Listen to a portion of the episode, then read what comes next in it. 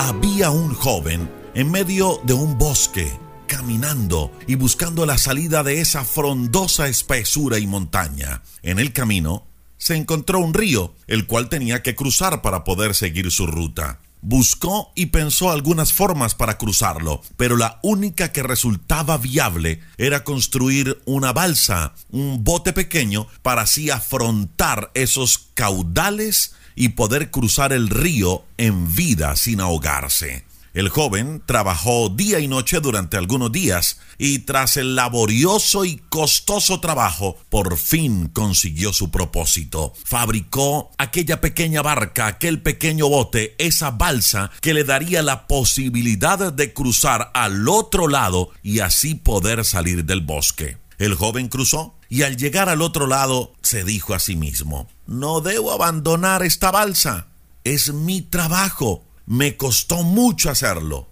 Además, de pronto aparece otro río y lo voy a necesitar. Convencido de que hacía lo correcto, cargó con esa pesada balsa en sus espaldas y estaba seguro que era necesario aferrarse a la decisión de cargar la balsa y seguir caminando hasta el final. La balsa cada día se hacía más pesada y se hacía más pesada porque el bosque se hacía más espeso y caminar era más difícil y complicado. Esto llevó a que el joven se debilitara, pero a pesar de su debilidad estaba convencido que no debía dejar esa balsa, porque en algún momento podría encontrar un río. Pero al final, una noche, murió bajo la lluvia, cansado, al lado ese bote de madera, aquella que había provocado que su camino fuera más difícil. Su terquedad mental por no soltarse, por no deshacerse de su pequeña barca, por el miedo a que un río apareciera nuevamente, lo dejó sin aliento, lo dejó sin fuerzas y luego lo dejó sin vida. Nunca se dio cuenta que si hubiera seguido solo por el camino, sin ese peso, hubiera sido más flexible, menos pesado y más rápido. Y si un nuevo río hubiera aparecido en el camino, pues tenía su experiencia, ya sabía cómo fabricar una balsa. Este hombre hubiera salvado su vida simplemente soltando, desprendiéndose y aprendiendo a empezar de cero. Sabe, muchas veces nos da miedo reiniciar. Nos da miedo reiniciar porque nos sentimos muy viejos, o porque nos sentimos muy pobres. Pensamos que nuestro tiempo ya pasó o que hemos cometido tantos errores que ya perdimos toda oportunidad. O peor aún, nos llenamos de resentimientos que cargamos en nuestra espalda y no nos dejan seguir avanzando. O estamos pegados a ciertos bienes materiales o a personas que no nos dejan avanzar, a pensamientos de derrota y de fracaso que llevamos desde niños. Y eso nos ha detenido y eso nos hace pensar que es imposible reiniciar. Pero permítame decirle lo siguiente, jamás vamos a empezar desde cero.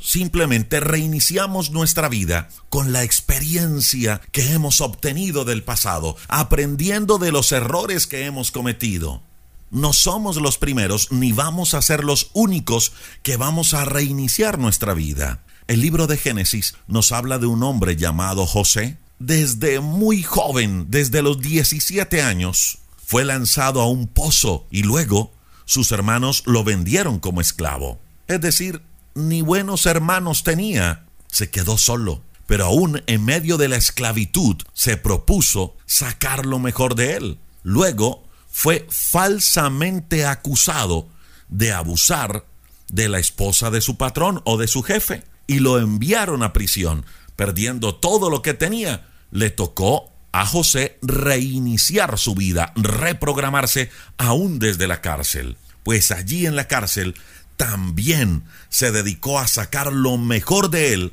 y reinició su vida.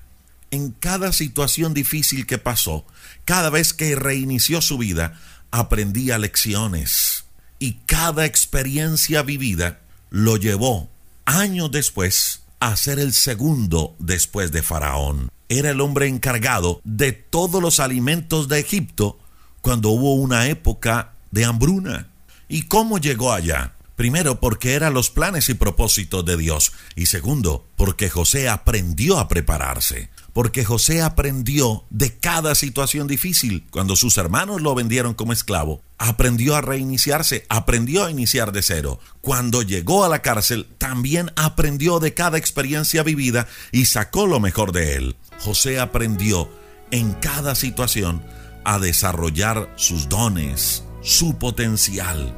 Y eso le capacitó para llegar a convertirse en el segundo después de Faraón. José en los momentos difíciles ni se lamentó, ni se ofendió con Dios, ni renegó, ni habló mal. Simplemente aprendió a soltar lo que tenía que soltar, a desapegarse de lo que tenía que desapegarse y aprendió a reiniciar su vida. No sé en qué situación se encuentra usted el día de hoy. Pero no saque excusas para seguir cargando esa balsa en sus espaldas. Es tiempo de soltar, es tiempo de desapegarse, es tiempo de deshacerse del pasado, de deshacerse de aquellos pensamientos de derrota, de fracaso, pensamientos que nos estancan. Es tiempo de soltar esa balsa de rencor, de sentimientos de dolor que hemos cargado durante tantos años. Dios tiene lo mejor para nosotros. Soltémonos en las manos de Dios, con Él de su lado. Siempre valdrá la pena reiniciar nuestra vida.